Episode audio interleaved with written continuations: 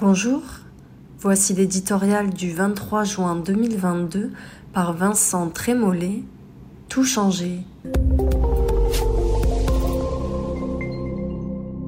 On a rangé le Conseil national de la résistance et l'Union sacrée de 1914.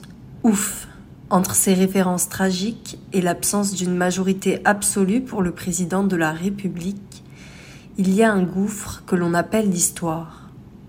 Les heures que nous vivons, pourtant, ne tiennent pas de l'anecdote. Elles révèlent au grand jour un chambardement démocratique qui perçait depuis longtemps dans les urnes ou sur les ronds-points. C'est une crise politique interne que nous vivons. L'erreur serait de la confondre avec les périls venus de l'extérieur. Guerre, épidémie, crise économique. Pour le chef de l'État, la tentation est grande de mélanger dans un même mot crise, ce qui menace notre pays, et ce qui menace son avenir politique. On dira que le surplace législatif nous concerne tous, mais ce serait oublier que les Français, par leur vote de fragmentation, voulait ce ralentissement du Parlement pour décourager l'entrain réformateur que l'on prête à Emmanuel Macron.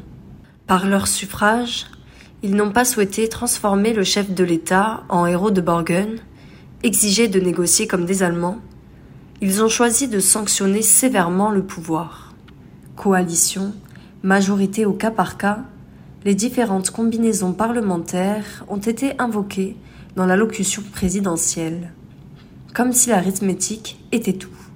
Mais c'est la dynamique qui est brisée. Dans cette atmosphère de décomposition, elle ne peut qu'être baissière. Après les mauvais suffrages, viendront les tristes sondages.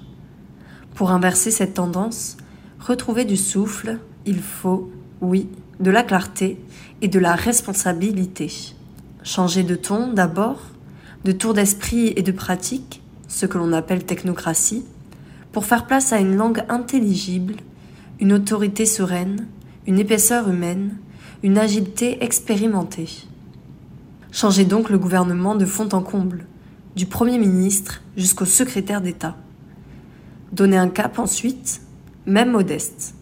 Se concentrer, enfin, sur ses propres responsabilités plutôt que de se défausser, une fois encore, sur les défaillances de ses opposants.